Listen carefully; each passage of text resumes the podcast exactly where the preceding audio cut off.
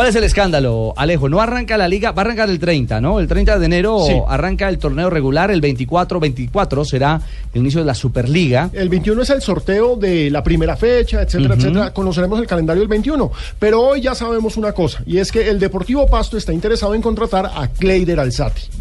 Kleider Alzate, recordemos. Y el Tolima también lo quiere. Sí, pero ya tenían un, un preacuerdo Kleider Alzate y el eh, Deportivo Pasto. Según entiendo, Cleider Alzate terminaba contrato con Talento Dorado, Águilas Doradas. Río como- Negro Fútbol Club. Eh, exactamente, el 31 de diciembre de Exactamente. 2015. Pues resulta que el veto en Colombia sí existe, a pesar de que desde la DIMAYOR y los dirigentes digan que acá no se veta jugadores, que eso es mentira.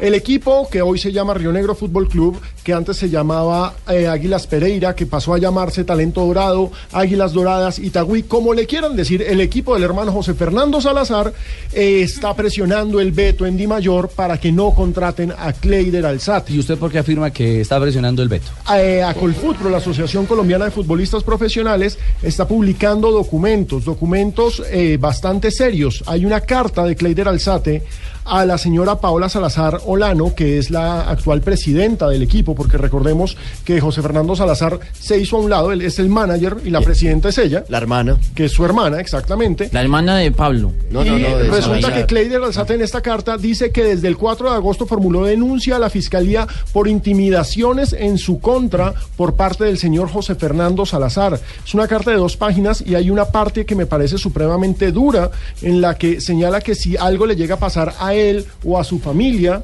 el responsable es el contratante, es decir, Águilas Doradas. Es decir, es una carta supremamente fuerte. Lo curioso es que, según la información que señala a Colfutro, en Dimayor no tienen el radicado de esta carta. Es decir, se radicó desde diciembre y no sabían que Kleider Alzate está pidiendo sus derechos. Es decir, es un jugador que termina su contrato, como cualquier persona, y no quiso firmar una renovación que le ofrecieron. ¿Qué dice en Medellín JJ del tema? Yo, yo hablé con la doctora Salazar eh, a eso de las 2 de la tarde y me dijo que, que la situación del jugador no es como lo, como lo están publicando. La versión del equipo es que el jugador tiene un contrato firmado eh, que dice que si el jugador iba a algún club a préstamo iría con opción y así fue como fue a jugar al Independiente Medellín. Como Medellín no hizo uso de la opción, me dice la doctora Paola Salazar y la versión del equipo que en el contrato dice literalmente que si no se da la venta, el jugador quedaría en el club hasta el 31 de diciembre del 2016.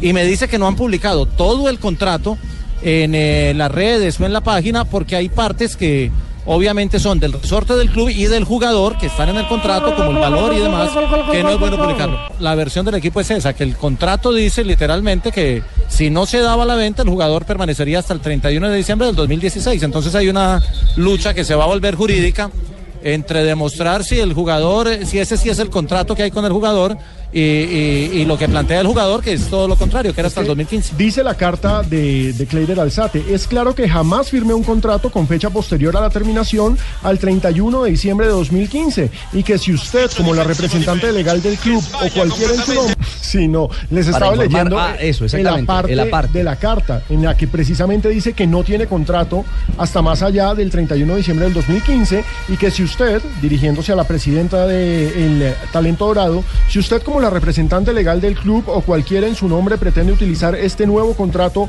que brilla por su falsedad para su beneficio o el de la sociedad que representa, estará incurriendo en una falsedad de documento privado o alienación del mismo, que será puesto en conocimiento de las autoridades Bueno, pertinentes. nuevo pleito Ah, se me, viene. me dicen, Bueno, Jota, que le dijeron que hace un minuto. me dicen, me dicen hace un minuto que, que ha pedido el, el club eh, Río Negro Águilas eh, la prueba dactilográfica del contrato que hay firmado por el jugador para saber eh, en términos legales si la firma se obedece al jugador para, para demostrar pues la versión que tiene el equipo. Ajá, bueno, lo, van viene- hacer, lo van a hacer por esa vía. dicho, no ha empezado la liga, ya tenemos una primera. primer un primer chicharrón, presidente Perdomo, eso viene en el cheque. Uy, chicharrón.